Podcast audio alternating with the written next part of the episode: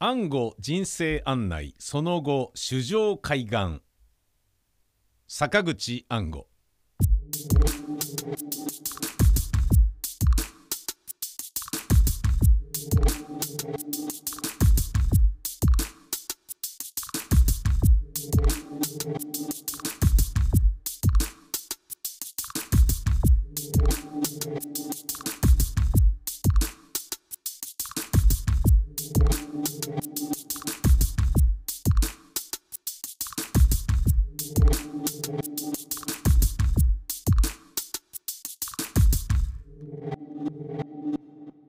悪人ジャーナリズムの話。平林太子。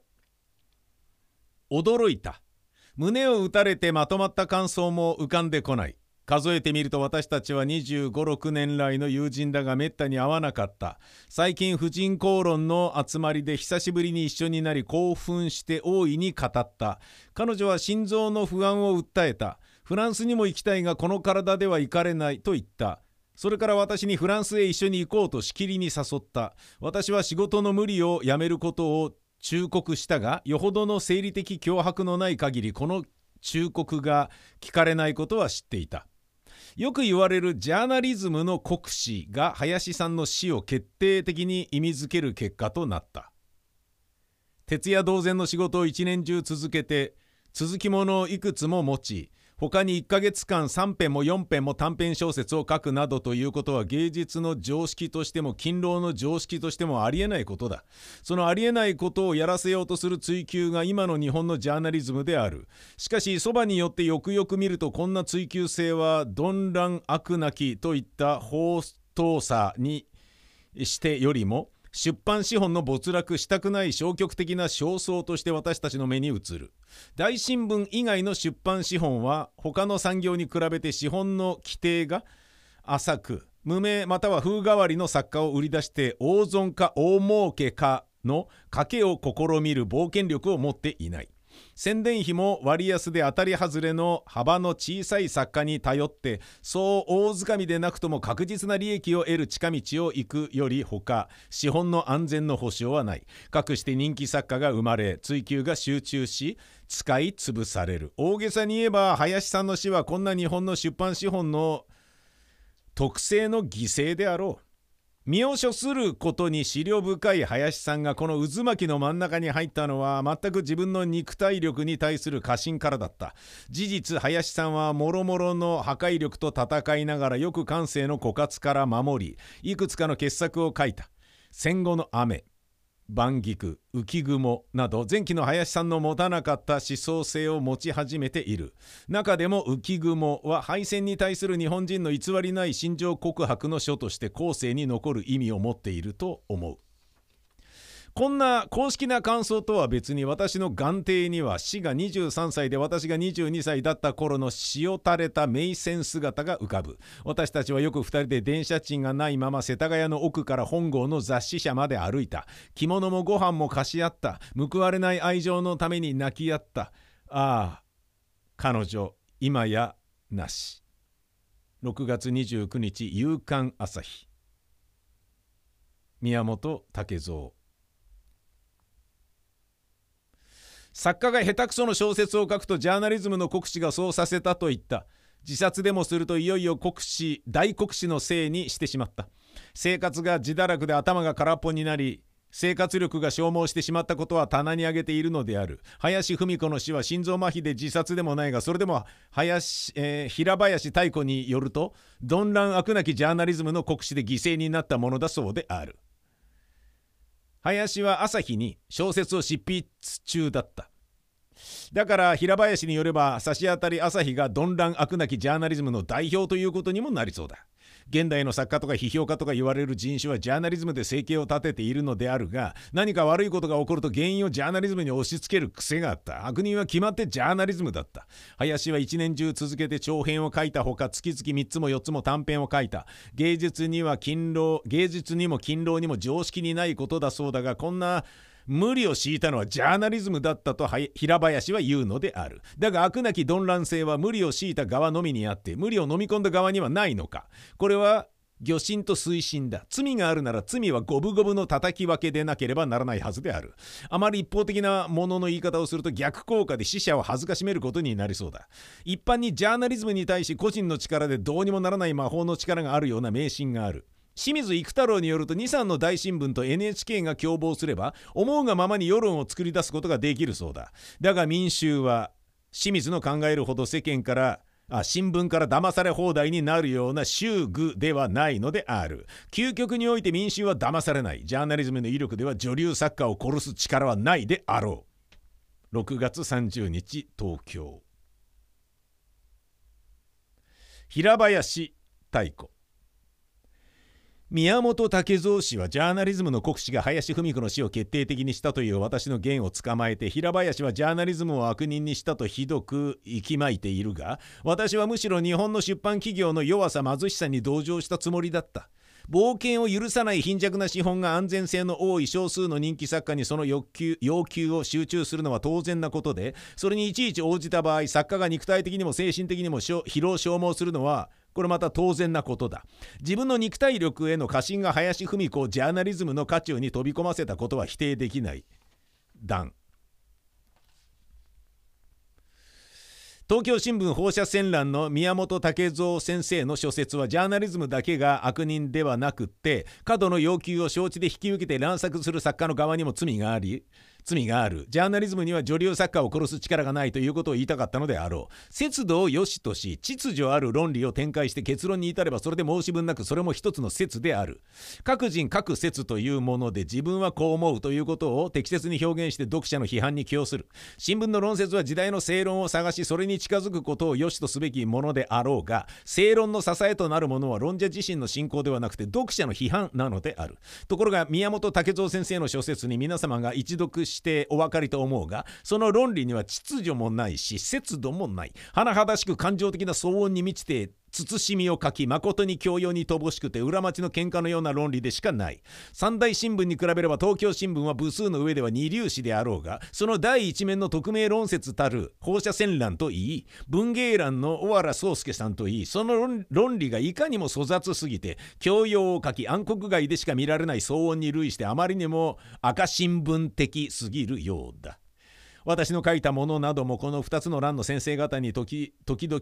大層お叱りを被ったりするがお叱りを被った側から言わせるとまずこの欄の先生方は書かれたものをよく読み正しく理解した上でその論説の不備や至らざるところをお叱りになるという御当適切なものではなくよくも読まずに途中の一行だけをその前後から切り離して取り出して因縁をつけたり誤読を元にして悪行増言を浴びせたりなさる今回の場合宮本武蔵先生のお叱りを被った平林妙子さんの文章はどこかの新聞の文芸欄の一つ、えー、片隅に載った追悼文でせいぜい原稿用紙2枚ぐらいの短文である。ところがそのたった800字ぐらいの短文すらも精読を書き相手の意あるところを読み誤って勝手に決めつけてらっしゃる。前景の両者の文章は一時も省略しておらぬはずですからどうぞ皆さんご自身でも吟味してみてください。たった原稿用紙2枚の文章ですらこのように精読を書いているのですから長い文章に至っては誤読誤解の甚だしさは申すまでもありますまい。精読せずに批評するということは甚だしく不誠実なことで文化人の至極当然な教養からいてに日常の談話においてもそれを慎むのが当たり前ですが誤読あるを恐れるような慎みはみじんもなくて一行だけ取り出してそれを全文の本誌であるかに見立てて傘にかかって因縁をつけ悪魔を放つ。その因縁のつけ方や理屈の立て方においてはゆすりをやる者の論法に似て用語や文脈の品性においても全くそれと同等の教養の低い文章である。それを第一面の匿名論説に掲げる新聞の品性というものは三流四流でもなく語呂付きの赤新聞のようなものだね。東京新聞は宮古新聞の昔には娯楽を主とする新聞であったがその品性は相当に高くて芸界の持つ教養や気品を失わなかったものでしたよ。その頃は私も匿名批評を書いて何がしの飲み代を稼がせてもらったものだが私に関する限りは匿名批評においても精読を書いたり短歌のような悪魔や方言をしたことはありませんでしたね。匿名といえども批評である限りは節度もあれば秩序もある論理を離れてはならぬものです。平林さんの追悼文の全文を読めば宮本武蔵先生の誤読は半然とし彼女の講義が理に合っていることがわかる。しかし平林さんはジャーナリズムの国士ということを一応述べてはいる。しかし作家に過度の執筆を強いるジャーナリズムというものもそのそばによってよくよく見ると鈍乱悪なきという法欲なものであるよりも出版資本の没落したくない焦燥として目に映る。日本における大新聞以外の出版資本は他の産業に比べて資本が少ないから無名作家や風変わりな作家の作品を載せて冒険を試みることができない。一応世間の評価が定まった顔ぶれを並べて大儲けはできなくても大損のようなあ大損のないような商法を取らないと小資本出版業の月々の安定は保証されない。そこで軍商業者が一様に当たり外れのない商法に依存する結果として特に人気作家にだけ各社の注文が集中することになる。林さんの死はそういう小資本出版という日本の特異性の犠牲であった。ただし大げさに言えばと特に平林さんは付け加えることも忘れてはいなかったのである。ところが宮本先生は平林の説によると鈍乱悪なきジャーナリズムの代表は差し当たり朝日ということになろうなどとおっしゃるありさまで平林さんによれば大新聞以外の出版が小資本であるために冒険ができず一様に当たり外れのない商法に頼商法に頼って人気作家に注文が集中する。その犠牲になったような林さんこう論断して特に大新聞以外の小資本出版の特性が必然的に流行作家を追い回す結果を生じる点を指摘して林さんが犠牲になったジャーナリズムとはそのジャーナリズムの方だと言ってるのですね。これは平林さんの独特の説であろう。ジャーナリズムの国史といえば誰でも新聞小説を考えそうでそういう考えが常識のようになっている。おまけに林さんは朝日に連載小説を書いていた。しかるに林さんに限って林さんは新聞小説の犠牲で倒れたとは言わずその他の軍商出版業者が一様に小資本で企画に冒険が許されなくて必然的に人気作家を追い回して商法の安定を図る。その日本赤、えー、日本ジャーナリズムの一得意性が林さんを犠牲にしたのだと極めて特徴のある論を成しているのである。大新聞の注文だって人気作家に集中する傾向は目立っており小資本出版業だけが小資本のために冒険ができなくて人気作家を追い回すとのみは言われぬものがあるようだ。そして平林説に異論を立てるとすればその点であろう。ところが宮本武蔵という先生は平林さんの文章の最も異色ある書論の反駁かと思いきやそれを否定しているために異色を生じているその否定の方を平林説と独り決めにしてそれに文句をつけて林さんを殺したジャーナリズムと平林が言うのは朝日のことだろうこう言ってているのだ。だが彼は平林さんの全文を読んでいないということが分かります。にもかかわらず彼は実に恐れげもなく平林が鈍乱悪なきジャーナリズムとは朝日ということになりそうだ。こうあべこべに推測しあべこべの平林説をでっち上げた上で因縁をつけそのように読みもしないで因縁をつけることが文化人の所業としていかに恥ずべきか。それは本来批評などというものではなくよた者が人の言葉尻に因縁をつけると全く同じものに過ぎず文化人たる教養も礼儀も根底的に改定しかも顧みる色のないその高顔無知なこと全くゆすりの暴力団と変わるところはない。ところが平林さんの本文ではさらにそれに引き続いてすなわち林さんは弱小出版弱小資本出版という日本出版業の特性の犠牲になったようなものだと述べた後で未予書数に資料深い林さんが軍商出版社の競争という渦巻きに巻き込まれたのは自分の体力に対する過信からであったと述べているのである。そして死を先立つにそう遠くない最近に彼女は平林さんに心臓の不安を訴えたことがあってその時平林さんは無理な仕事を辞めるようにと彼女に忠告したが心臓の不安を訴えるほどでありながら一向にその忠告を聞き入れそうもなくさらによほどの病気の不安に脅かされるまで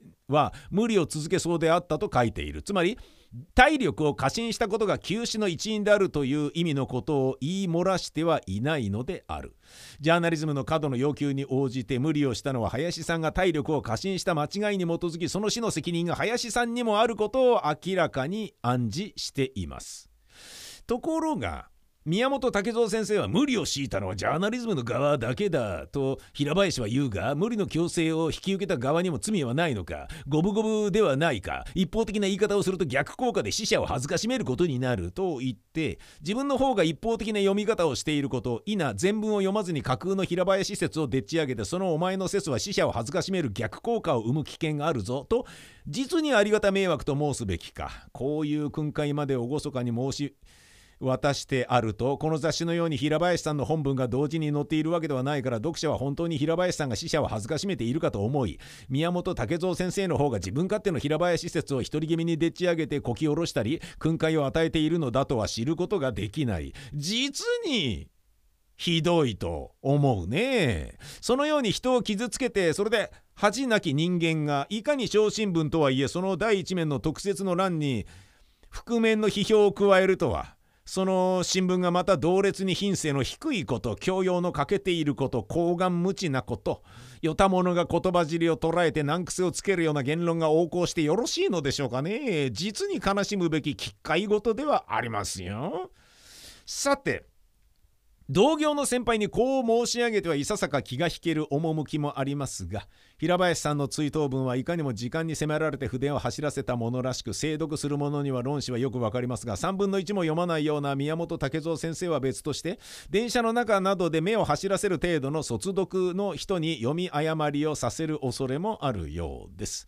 それは林さんの死因を探るに先立ってよく言われるジャーナリズムの国史が林さんの死を決定的に意味づける結果となったと一応言い切ったことでその後のその後の方を読み進むと実はジャーナリズムの教養というのもそれをよくよく見ると鈍乱悪なきという法欲的なものよりも大新聞以外の出版業者の資本が小さくて冒険的な試みができず当たりさ当たり外れのない企画を立てて流行作家を追い回す以外に商法がないという必然の結果を生じてそれが林さんの死の一因となったものであるという。結局平林さんはジャーナリズムの国史ということに彼女の特別な見解を与え解釈をを施している次第ですがその限りの言い回しとしては論理もよく行き届いているし分かりやすくもあるし言葉穏やかでもあって決してがむしゃらに鈍乱悪なきジャーナリズムの国士が林さんを殺した後有無も言わさず決めつけているわけではないのです。けれども論理的に行き届いた解説をするに先立っていきなりジャーナリズムの国士が林さんの死を決定的に意味づける結果となったとあるから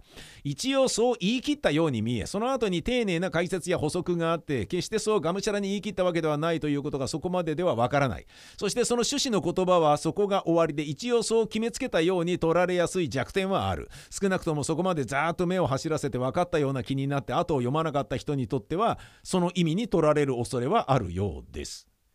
もっともそれは勤めの往復の電車の中でざーっと目を走らせる読者からそんな誤読を受ける恐れがあるという意味で批評の筆を取る者は当然全文を精読する義務がありますからこれは別です。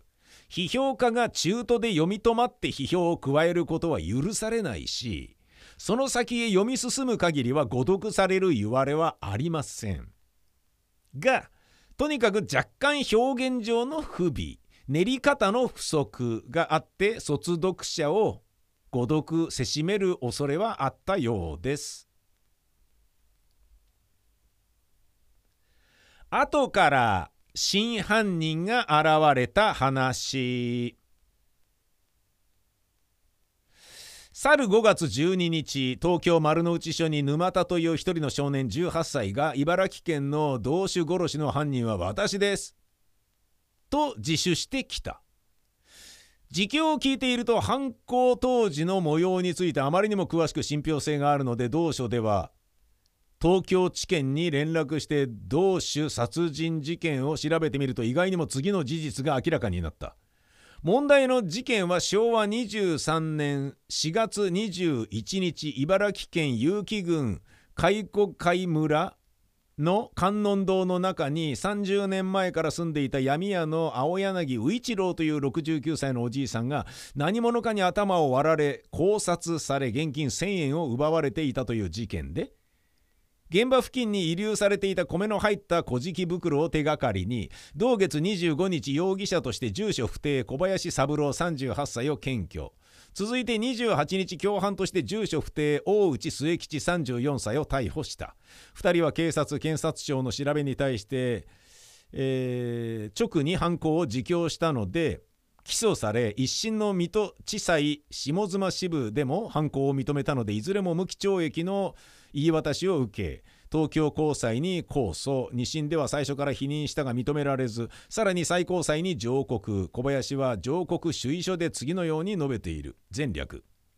窃盗容疑で囚われた友人の内妻から弁護料を頼まれたのでそこで大内と相談して4月19日以前23回行ったことがある、えー、海子海村のじいさん被害者のところへ行き米が1票あるが買ってくれと頼んだところ今日は金がないから明日にしてくれというので翌日また自分だけで行くと買い出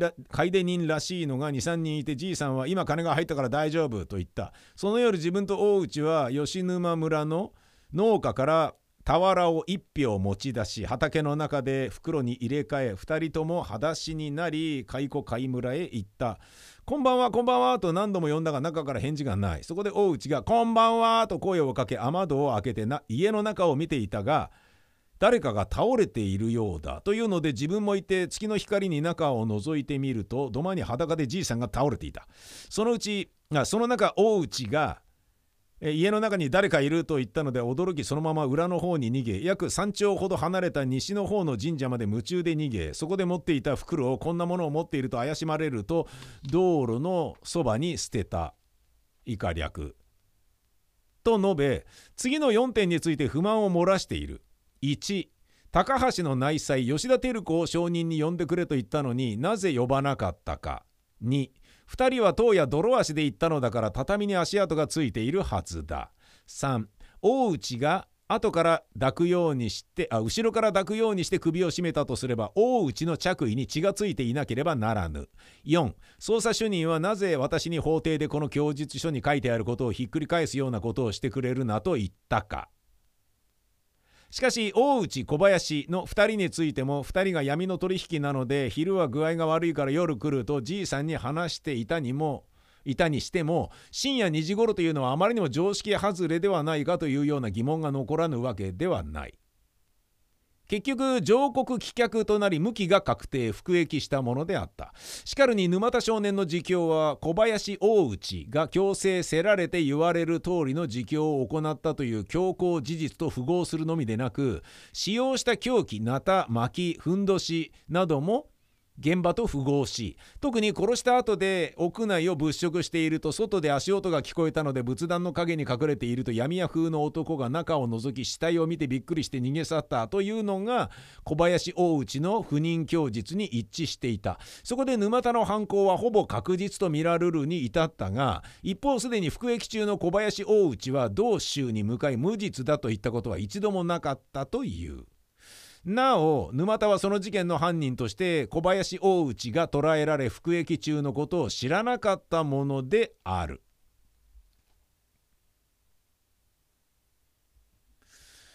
誤審の由来にもいろいろ理由はありましょうがまず容疑に多少とも不明瞭で曖昧なものがあるときは強いて犯人を作らないことが誤審を避ける第一の方法でしょうところが世間は世間で犯人が上がらないと怒るし容疑者を捕らえると容疑者らしくないと首をひねる。私もつい3日前に伊東市に起こった殺人事件を吟味して息子が父母を殺した犯人であると論断して帽子に書きました。警察側も私と同一の犯人を推定して逮捕状を求めたようですが伊東市民の大半は教養もありおとなしそうなその息子が父母を殺すはずがないという人情的考察で彼を犯人にあらずと見ているようです。この事件は犯人がいろいろと現場に偽装を施したにもかかわらず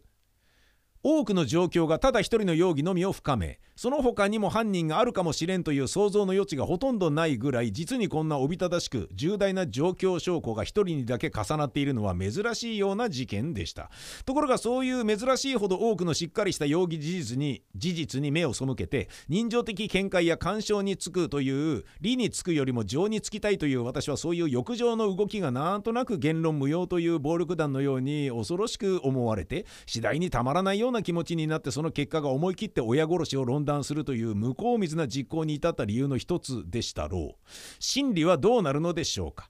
欲情が真理を否定してその不合理に気づかないばかりでなく欲情に背いて真理を求め理につくことが冷酷で人手なしの所業で悪行であり情につく方が、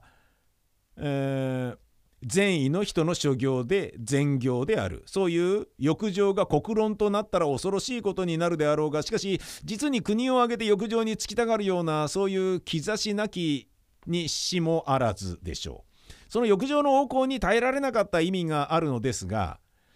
ともかく公の裁判に先立って息子の父母殺しを論証す。るというこれは私にとっても大変な決意を要することでしたがしかし一方にそれはまたあまりにも事実がはっきりと物語っているのですからそれに目を背ける多くの人々の方が不思議であり嘘の犯人を論断する危険がないかという不安に苦しむことは案外少なかったのでした。しかし無論他に犯人があり得るかどうか考え及ぶ限りは考え尽くした上でその恐れがないようだという確信があってやったことです。殺人事件の犯人人をその逮捕前に論証して発表するということは私のようなガラッパチでもよほどの確信と決意がなければできることではありません。警官や裁判官のように一人の罪を公に断ずるものではないとはいえある息子を両親殺しの犯人と断じて発表して間違いであった場合には筆を折る覚悟はいりましょう可能なあらゆる細部にわたって考察を重ねた上で彼の容疑を覆しうるものがありえない他の何者も犯人ではありえないという確信が他のいかなる証拠によっても疑われる余地なく納得できなければとてもやれるものではありませんね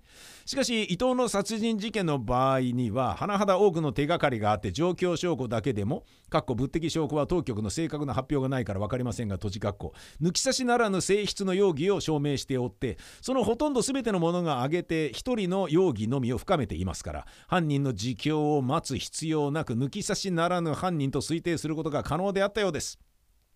これに反して犯人の自供以外に決定的な証拠がないという事件があってこの事件もそれに類しておりますが終戦前までの日本はこういう時に自供が最大の証拠となったものですが自供を証拠に用いるということは警察制度の知能的な発育を害しいつまでも電波帳の生活格を免れぬという危険がありますね。その一例に類するものが今回のこの事件でありましょう。当人の自供の有無にかかわらず決定的な物的証拠によってのみ犯人か否かを定めるのが何よりですがそう確実な物的証拠のない事件が少なくなくて例えばこの事件のように被害者も容疑者も不老者まがいの闇屋や窃盗常習者だということにこれという物的証拠もないこんな事件に限って世人も関心を持ちませんから取り調べも存在になり自供があると多少の納得しかねるところが現場の状況などに残っていてもぴったり合う証拠だけ取り上げて犯人と決めてしまう大体どの事件の証拠を見てもこれが犯人だと決めてみると大概それで間に合う性質があるもので不老者と窃盗常習者の殺人事件であるからというような心の緩みが無意識のうちに働いた時にはその考察は全てに簡単に間に合って裏の裏まで行き届く鋭さを失いがちだろうと思われます。そのせいかどうかそれは断定の限りではありませんがこの事件の論証法には犯人の自供の方に主典がありその他の状況にも疑わしいものがあるけれど自供に符合する証拠だけを取り上げそうでないものは不要なものとして顧みなかったようなところがある。前景の事件の外形を記した文章の末尾に近くそれはこの記事を受け持った新聞社の人の試験かもしれませんが小林大内両名がなお犯人でないかもしれぬという疑う余地はあったが一方に深夜の2時に米を売りに訪問に行くということは常識では信じられぬ弱点でもあった。と言っております。しかしこれも彼ら両名が被害者に売るはずの米は農家から盗んでくる米である。定まる住所のない両名が前もって米を盗むと隠し場所にも窮するから。結局当日盗み出してきて直ちに処分するのが自然であるが日中盗むわけにはいかないし酔いのうちもまた困る。また同じ村の農家だと足がつきやすいと見てか両名が盗んだのは隣村の農家からでその距離は分かりませんけれどもこれを持参の袋に詰め替えて被害者宅へ運んできたら深夜の2時になったとしても不思議ではなくそれでで話の筋は通っているのではないでしょうか。大体不老者で窃盗常習者の両名とそういう人間と承知で取引している闇屋との取引ですから普通人の常識や生活に当てはめて訪問の時間が妙だというのはむしろ彼らの生活の真相を見誤るばかりで彼らの供述が世間の常識に反していても彼らの特殊な流儀において辻褄が合っていた方がむしろ嘘がなくて本物の供述であるらしいという考え方も成り立つだろうと思います。最高裁へ上告にあたって彼らが漏らしたという4つの不備のうち2と3の不備は自分らが強いられて行った自白のような方法で被害者を殺したとすれば現場の様子が事実と違っているはずである。彼らはこう言って相当に重大とみられる反証を挙げております。すなわち2人が被害者を訪問した時は泥足のままであるからもしも自供のごとくに室内へ上がって彼を殺したのが事実なら畳の上に泥の足跡がなければならぬはずである。ところが自分たちは土間で被害者がすでに死体となっているのを発見して室内へ上がらずに逃げ出したのだから畳に足跡がなかったはずである。また寝ているじいさんの頭をなたで切りつけ苦悶して土間へ倒れて後に大内が後ろから抱くようにして首を絞めて殺したと自供したのが事実なら大内の着衣に血がついていなければならぬはずである。自分らが犯人であれば以上2つの自供と食い違うものが生じているはずであると述べています。犯行後小林が4日過ぎて囚われ大内は7日目に囚われた。血のついた着衣の始末をするには十分な時間があったわけだが着衣に血痕の有無とか血のついた着衣の処分とかは当然逮捕直後に尋問して証拠固めがあるべきで容疑者から調査の依頼がなくとも一審の判決前にけりがついておりその調査があるべきであろう。畳の足跡も同段で現場検視のそもそもの時から足跡の有無や足跡があった場合にはその特徴などについても足形も取っておくなど誰に頼まれなくとも調査が行き届いていなければならないでしょうがその行き届いた調査があったかどうかは不明です。しかし彼らがその晩確かに泥足であったことも何によって証明するか。足跡を自ら吹き消してから退散したこともあり得る。それは彼らが今日に至って反証を上げてもそれを無力にする理由となり得る。しかし泥足の証人がないということは彼らが泥足であった証明にならないないだけのことで彼らは泥足でなかったという反対の事実を証明する力はないのである。また畳の足跡を消したという証拠があれば足跡があったという反対事実を証しうるが消したかも知れぬとだけではなぜ足跡がないかという証明にはならない。ただ要するにそこに足跡が残らぬはずだという被告の言葉は一方的でそれを証明する力がないということであり裁判官の心証が彼らを犯人と見る方に傾いておれば彼らの反証は無力であると認定せられれるであろう。しかし泥足の証人がないということは泥足であったという被告の主張とその証拠の力において五分五分に対立しているだけのもので泥足でなかったという確実な証人でなければ証人が出なければ本当に否定する力にはなり得ないわけだ裁判官の心証によって証拠の力が五分五分の一方へ傾くのは党を得たものではないねしかし不老者や窃盗常習者が闇屋を殺したというような極めてありそうな事件では被告に不利な心証の傾斜が加わりやすいのは裁判官も人間であるからにはありがちなことで誰しも俺は別だと言いたいでしょうがなかなかもってとにかく大いに反省用心して常に慎重に傾斜を正しく考察を新たにするような心構えががっちりしていても傾斜しやすいのが人情でしょう。小林大内が犯行を否認して自分らの投与の行動として述べている事柄の中から犯人であるかないかかなり明確に定めうる鍵はあったと思います彼らはその晩農家から一匹を盗み出し袋に詰め替えて被害者宅へ持参したといい結局付近に捨てられていた米の詰まった袋が容疑の端緒となったのだそうですが盗まれた農家も俵の米を詰め替えた場所も実在しなければならぬはずであるしその反対に被害者宅の貯蔵の米が何者かによって詰め替えられて運び出された形式があったか。最初の現場検視が厳重に細部に行き届いていて彼らの供述に応じて直ちに事実との照合が厳密になされたのなら彼らが被害者を殺した犯人ではないという証明はそこからは直接に得られないにしても盗んだ米を袋に詰め替えて売るために持参したという供述の真偽は得られたであろう。そこまでの供述の真偽が決定すればすでにその時から畳の上の足跡の有無が中心的な問題となったはずで土間へ踏み込んで被害者の死体を発見して驚いてすぐ逃げたという供述の真偽が犯人か否かを決するものとして調査の山となるべきはずであったろう。しかるに最高裁への上告に際してようやくこのことが被告の不満としてもたらされているのですがそれは逮捕直後の取り調べの発端において手落ちがあったことを示していないでしょうか？こういう真犯人が現れた以上はあこうして真犯人が現れた以上はすでに明白でしょうが犯人でなかった2人が逮捕されるや直ちにやりもせぬ犯行を自供することはありえず一票を盗んで詰め替えて被害者宅へ自持参して死体を発見して逃げた顛末をまず第一に述べたり言い張ったりしたはずでしょう。その供述に応じて取り調べの発端から真偽の調査がなければならぬはずでしたろう。そして逮捕直後なら米の盗難も詰め替え場所もその審議は立証できたはずであろう。二審に至ってはもう無理だ。事件直後でなければ立証できない性質のもので彼らは実に気の毒と申さなければなりません。要するに事件発生直後の現場の調査が行き届いておって容疑者の逮捕直後に彼の供述の裏付けを求めて正確綿密に供述の真偽を実地に照合しておればまず誤審の第一段階は避けうる性質のものだと言えましょう。この事件にはその重大な第一段階に綿密な実証作業を書くところがあったようですね。さて二審に至った時に一審の自白を翻して無実であると主張して新しい供述をしたそうですがもうその真偽を確かめることはできない。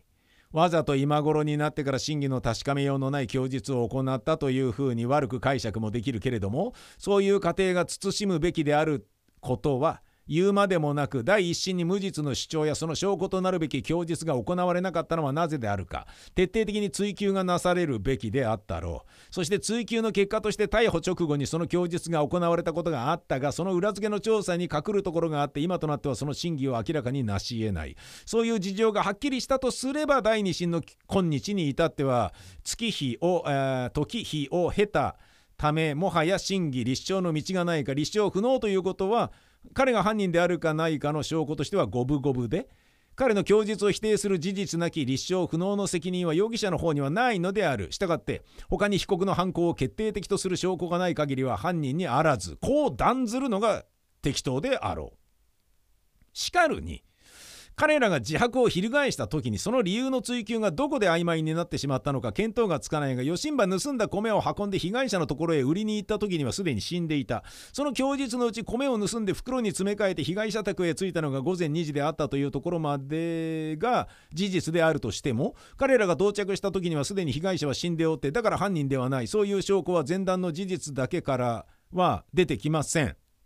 ただそこまでの供述が正しいから次に彼らは土間で死体を見て室内へ上がらずにすぐ逃げたから畳の上には足跡がなかったはずであると主張していることも再調査の必要があろう。簡単に嘘だろうと片付けるわけにもいかぬということになりましょう。彼らの身になって考えてやればせっかくの米を途中で捨てて逃げたのもひょっとすると自分らが犯人に疑われる心配があるということで殺人にえー、当たって指紋を残さぬために手袋を用いるだけの用心を心得た犯人が指紋よりも手にえー、手がかりになりやすい自分の米自分の袋に米を詰めたまま捨てていくことは守備一貫を書いてだらしがなさすぎる。ちょっと理屈に合わぬ変だと見ることもできましょう。彼らは犯人ではないくせにそう疑われる不安のために心が、えーえー、錯乱して疑いの元になるのも気づかず自分の袋に詰めたままの米を捨てて逃げた。疑われる不安の方だけ強くて犯人でないことを立証する自信もないし無実を主張する以外に具体的な論証法の心得もない。そういう彼らであるから疑いの手がかりとなる米袋を捨てたのでしょう。これが無実に泣く人の性格でもあって彼らは服役後一度も自分らは無実だと漏らしたことがなかったそうですが諦めてしまってジタバタせずに御社で刑期を縮める方が得だと考えたのかもしれませんがが教育のない人たちの中には国家社会の運営は自分らとかけ離れたもので無教育な自分の意見など言い立ててもダメなものと諦めきっているものも少なくないものです。これらの人々のためには何よりも弁護士が必要だ。がそれも特に逮捕直後において必要だ。なぜなら証拠が生きているのは事件発生後極めて短い時間だからです。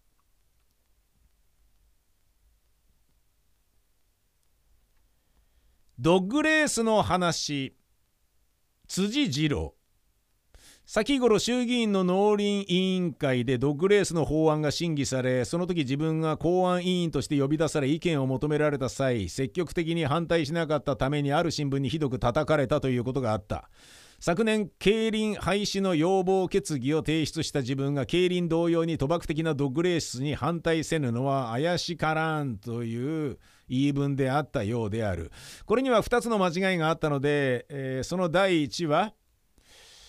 当時自分が会長をしていた犬の教会から自分の知らぬ間に会長名で請願書が出ていたことと第2は昨年の競輪廃止の要望の理由は治安上害があるということで賭博的であることは要望書には一つもなくしたがって宝くじ競馬オートレースなどには触れず競輪だけに反対したのであったがその点が一部の誤解を招いたことである。公安委員の自分が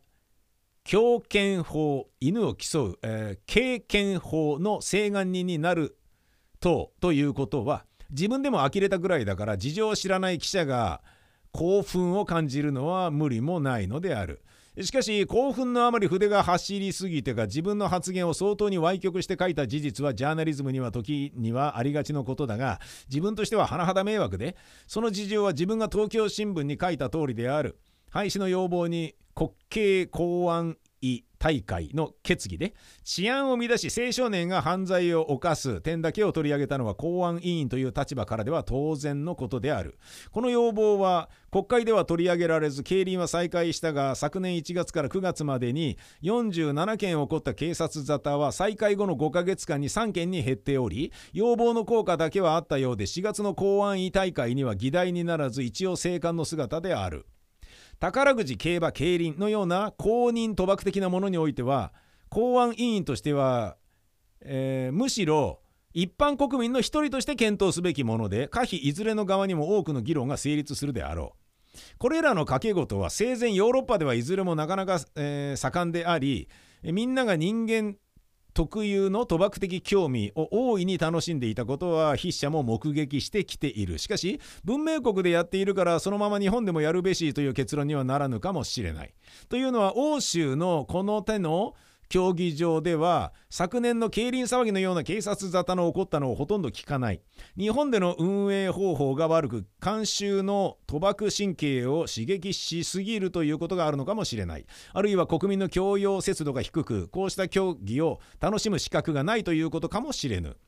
もしそうとすればそんな国民にはまだ早すぎる。幼児に花火を持たせるようなものだということになる。いずれにしても競技のために白昼公然の面前で放火強盗殺人傷害といった犯罪を頻発させるようなことならば好ましからずと言われてもやむを得ないしひいてはこうした恐れのある一切の競技まで白眼視されることになる。わけでも青少年への影響は憂慮されるものがあり未成年入場禁止あるいは競技権禁止なども研究問題で全てこれらは国会の議題として十分論議を尽くすべきであろう自由を尊重する民主主義の世界にはなるべく禁則の少ない方が望ましいしかしそのためには禁則がなくても問題を起こさないような立派な国民になることが先決問題である。世の中には色とりどりの楽しいこと面白いことがあった方がよろしいな。ドッグレースなどというものもあって悪かろうはずは一つもないね。しかし運動会の抑揚かなんかにやるのはよろしかろうがまず当分は犬の剣、えー、犬犬などの販売は見込みがなさそうだ。八百長以上の大騒動になるのは受け合い。なぜならドッグレースに向く犬が日本には少ないのだから仕方がない。まあシェパードは訓練次第でレースに用いられるかもしれんが全然ダメなのは日本犬である。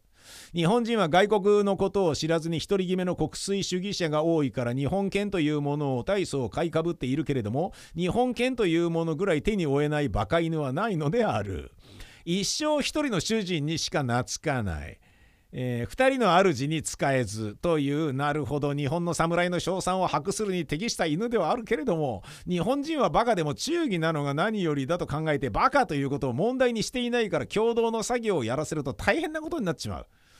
主人だけに使えるということは主人の命令でないと動かん。主人がいないと一人前いや一軒前には立ち居振る舞いができんということで主人と合わせてようやく一軒前人犬前主人がいて命令し犬はその顔色を読んでから動き出すことになる。けれども犬の競争だだもの主人が犬と一緒に走るわけにはいかんしさすれば犬は途中で主人と離れるからどうしていいかと途方に暮れてうろうろと主人を探し始めるし一えー、一見うろうろして 番犬うろうろしてうろうろ犬同士で喧嘩が始まる。横丁の勝手口と違って喧嘩をやるには申し分のないフィールドがあってワンワンうーうーやりだせば先頭に立って間違わずに走っていた2匹か3匹の関心な犬もさては敵2系に測られたり我愚かにも先頭に走って遅れを鳥下鳥鹿一大事と神戸を巡らして 競争の方を忘れてフィールドの喧嘩の一段へ奮然殴り込みをかけるに決まったものなのである。あ決まったものなのである。一番確かなのは犬と一緒に主人も走れば犬も心配せずにまた喧嘩も起こらず無事トラックを一周できることはいくらか確実であろう。けれども犬と犬の親父と一緒に走るとこれは犬の競争ではなくて親父の競争である。犬より速い親父がいるはずがないものの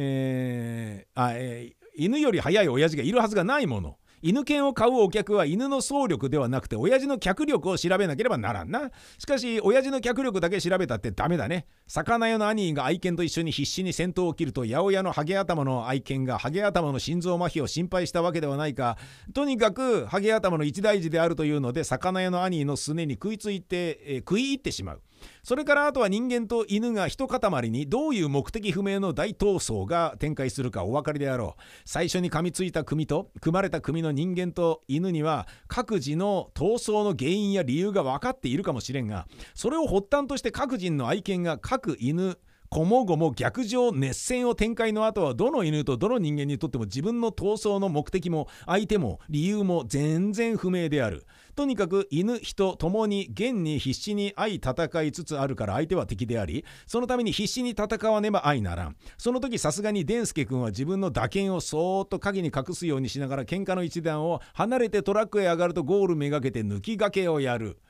とデンスケ君よりも頭のいい山際さんが「おミステイク!」と言って先に走っているからデンスケ君は死に物狂いで追走してゴールインとともに山際さんにむしゃぶりついて小僧同士の大乱闘となる犬の先手を打つような闘争的な小僧さんなども現れるなしかしここまではレースを行う選手の側の話である以上のレース経過をたどって山際さんの犬とデンスケの犬で連勝式12着と相なったが本命の魚屋と対抗の八百屋とその他の入賞候補の注意権がえみんな出し抜かれて負けてしまい一番名もない打鍵が12着見物人は「おうミステイク!」と言って済ますことができんというので方々に火をつけて大変な騒ぎになる。日本犬というものはだらしがなくても主人がいてくれないと一軒前に喧嘩もできない弱虫だから大したことはないがシェパードのレース中にこんな騒ぎが起こると見物人も命がけですよ。日本犬も訓練次第でいつかはレース向きに仕込めるかもしれませんがとにかとにかく日本犬は主人持ちでようやく一軒前となってバカはバカなりに一途に番犬の役を果たす。それだけが取り柄なのだが一生懸命訓練してバカながらもレースをやることだけは一つ覚えに学び、えー、覚え込んだとなると主人持ちで疑り深くて誰にもなれない根性を忘れて番犬というたった一つの取り柄の方がなくなってしまう。バカを利口に教育するというのは人間の場合だけで犬は訓練したってバカの一つ覚えという役に立つだけでバカの素質そのものはダメであるから日本犬がレースができるようになったって一向に研修向上にはなりません。一方を覚えると一方を忘れるだけでどっちみちバカは治らぬけれども要するに日本犬はよその犬と喧嘩せずにかけっこができるよりも主人持ちで証拠りもなく人に吠えるバカなところだけが取り柄なのであります。日本に多いシェパードは利口な犬ですからレース犬に利用するのは簡単でしょうがこれは人間の他の生活に利用して相当有能な役割があってその性能はかけっこよりもよほど複雑な役目を果たす資質素質があるからかけっこに用いるのはいささか役不足であろう。同様にポインターやセッターを猟犬本来の訓練をやめてレース用の訓練に力を注いでレース犬に仕立てたところで全然犬種堕落で向上とは申されぬ。要するに狂犬、えー、競う犬をやるのはよろしいが犬種向上改良などと美名をつけずにグレアハウンドを海外から買い求めて本来博打的公衆娯楽として狂犬をやりなさい。公衆に娯楽を提供する目的でもあるがそのテラ戦の必要によって強権をやる。そう表明して世をはばかる必要はないと思うがありもせぬ美名をつけて犬の知能向上改良などなどは無駄な話であるし世を偽るものでもあろう。馬というものはおおむね走るだけが脳であるしその取り柄や役割も主としてよく走ることが基礎となっているのだから競馬がえー、馬の種類の向上に役立つとは筋の通らぬ話ではないが犬の取り柄や役割は走ることではありませんな。喧嘩の負け犬は逃げ足の必要があるが猟犬番犬牧羊犬警察犬盲導犬愛玩犬のどの素質の基本にも特に速く走るということが重要な要件とはなっておらん。もっと複雑な知能や訓練を要する特技によって素質の良し悪しが定まるもので速く走るということはその犬の素質として決して重要ではない。だから狂犬ダービーの優勝権の決闘から猟犬番犬牧羊犬警察犬盲導犬愛玩犬の有料種が生まれると本気に宣伝する気ならそれが何犬の協会のご発案か知らんがどうも知能の程度が犬に似ているんじゃないか？精神知能鑑定を要する問題であろうなどと疑わざるを得んですな。なるほど。競馬をはじめ競輪オートレースいずれも馬や自転車や自動車の品種改良向上と言っているけれどもいずれも速く走るのが主目的な動物または機械であるから向上改良の筋は立っておりますよ今まで、えー、競い合う云々はそうだったがしかし剣を売って競争する者は何でも品種改良向上のためだと決めてはいけませんな。人間にも賭け競争というものがあってこれにプロを作って剣を売ることはできないはずではないがその優勝者の決闘から大博士大臣大軍人大音楽家が生まれるというようなことはまさか陸上競技連盟の会長でも言わないと思うな。競輪だって自転車と人間と2つ合わせて1組となって競争するだけ競争するのだけれども品質改良向上というものはもっぱら自転車の方で決して人間の方の品質向上改良とは言っておりませんな。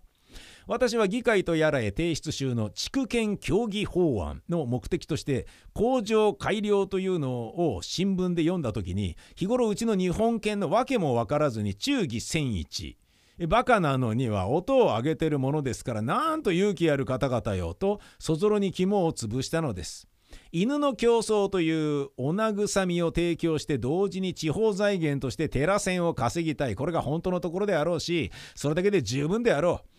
狂犬にも遊びと寺銭稼ぎの他の役に立つ任務があるということを書き加えておかないとお役所のハンコがもらえない何事も大義名分という、えー、形式の問題である。国家に形式主義が行われる時は亡国か革命の前夜である。とは諸国の歴史が証明しているのであるがいい加減な大義名分だけは一度戦争に負ければたくさんもう金輪際やめにしてくれないかね。もっと離婚になりましょうよ。公安委員会が競輪禁止を決議したのは治安に害があるという理由で賭博がいかんとは一言も言っておらんとおっしゃるのも形式的なへりくつでしょうな。競輪にごたごたが起こるのは八百長レースらしきものがあって一部の慣習が騒ぐのであるが八百長レースは競馬やオートレースにはないとは言われん。また競馬やオートレースの見物人の中に火をつけたり暴動を起こすことが好きな人物が紛れ込まないとは言われないこの2つがいつダブることによって騒動になるか誰も今後の保証はできん可能性の問題であって今までなかったということは今後の保証に無力であるがそれが保証になるようなら競輪の方にも今後は騒ぎがないかもしれんという希望だけでも一つの保証となろうさ可能性としては同じことなんだからな。八百長レースと火付け人種がダブってごたごた起こすのもその根本の原因は賭博であるためでもあるし八百長レース火付け人種がいつダブるか試練ということは人為的にどうすることもできないのだから治安の害ありとせば賭博のせい賭博禁止という結論に至らないのが不思議ではござらんか？治安の害と賭博が表面的に独立した言葉の意味を持っとるから競輪禁止の決議は治安の害によるもので賭博だからということは一言も言っとらん。こういう形式上の言い訳で表向き間に合うのかもしれんがそれで表向き間に合うというのは危険なことですな。一つ間に合い始めると天下国家に表向き間に合わんものは一つもなくなってしまう。なるべく禁足はしない方が望ましいとおっしゃるのはその通りあれもいかんこれもいかんと禁止して人間どもを檻の中で飼うことによって国を治めるのはバカ殿様でもできる。競輪場のごたごたを放火傷害強盗殺人とおっしゃるが私のように競輪場に行きつけている者の目から見ればそう大げさなものではなくてちょっとした一つのものを付け加えるとそれは楽しい遊びの雰囲気になりうる性質のものなんですね。先々月大阪に競輪の近畿ダービーが行われたがその女子決勝レースが珍しいことになってごたごたが起こった。実にこれは珍なるレースで 3000m 決勝レースの 2900m 余りが終わり最後のコーナーをまさに曲がりきって直線コースにかかろうというところで先頭の松下城のクリップが外れて転倒。すると次から次へと折り重なって8名の選手のうち7名が転んでしまった。一番ビリに折った選手だけが難を免れそこからゴールまではたった 100m だし目の前に全部倒れてしまったのをちゃんと見届けていらっしゃるから焦らず慌てず一人りシャクシャクとゴールイン遊ばす某競輪雑誌がこの独創ゴールインの写真説明に曰くご覧のごとく声愕然とまた一人悠々とゴールインもちろん一着車検が外れてよっぽど悔しかったんだね。しかし情景目に見るごとく名分ですよ。ところがこれが大騒動になった。というのは7名転んで1人だけゴールインではレースが成立しない。2着3着までないとレース不成立で無効レースになり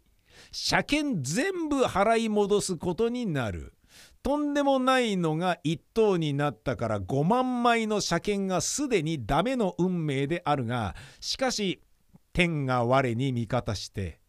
他の7名が全部ひっくり返ったからレースになるまいと思っているとどっこいそうは問屋がおろさんな。ダービーの決勝レースだから2等でも3等ですらも賞金が大きいや。3等の賞金だって普段の1着よりも高額なんだからそこは女の子さ。空のガマ口を握りしめてる5万人のため息なんぞ問題にしていられん。さて起き上がってシャニムに駆け出す段になれば誰が先に起き上がって駆け出すことができるかといえば一番後から転んだ子に決まってるな。したがってこの子は7番目に転んだほどでであるからこれも全然人々が剣を噛まなかった弱い子に決まっているんだね。これを競輪雑誌の記述を借りると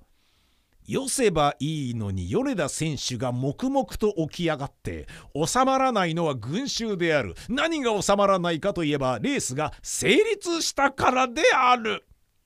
そこで夜の9時頃まで騒いでいた慣習もあったそうだ。これを大真面目に暴動暴行とそっち側から見ればそうであるが大概の人は笑わずに読むわけにもいきますまい。例の競輪雑誌の記事によればファンはストリップを見物に来たわけではないから転倒した若き7つの女人像が苦悶の死体悩ましくいかにのたうったところで全然喜ばない。神に翻弄された惨めな人間の苦悩の物語でありましたと書いてあるよ。題してえー、放置あ豊中、えー、これは競輪場の名前ですね。題して豊中デコボコ騒動顛末とある。この記者は暴動に関係はあるはずがない。しかし記者にある記者であるから騒動の終わりまで見届けたのだろう。けれども彼もまんまと神に翻弄された惨めな人間の一人であったに相違ない証拠は文章を読めばすぐわかる。大層悔しく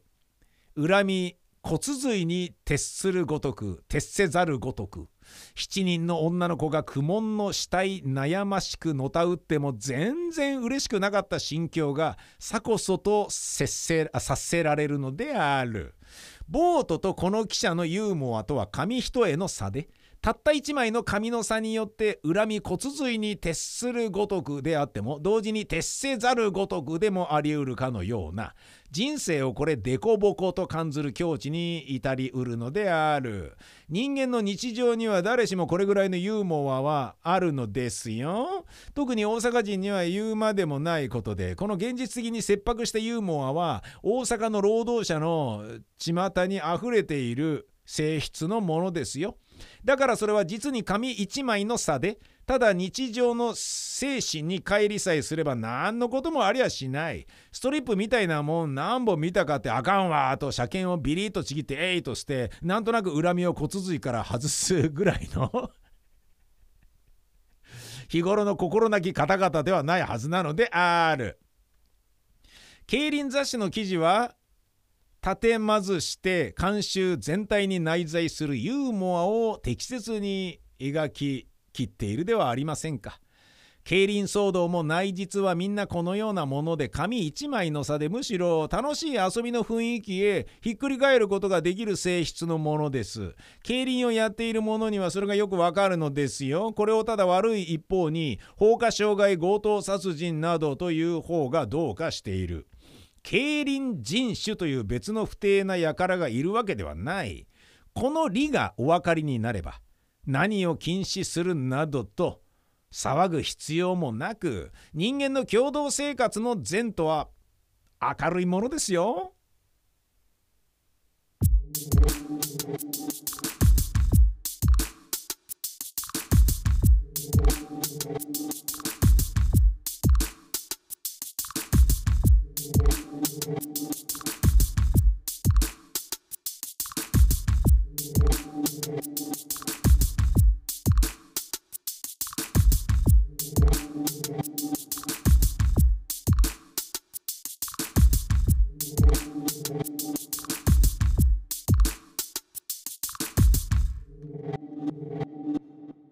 定本坂口安吾全集11「千曲書房」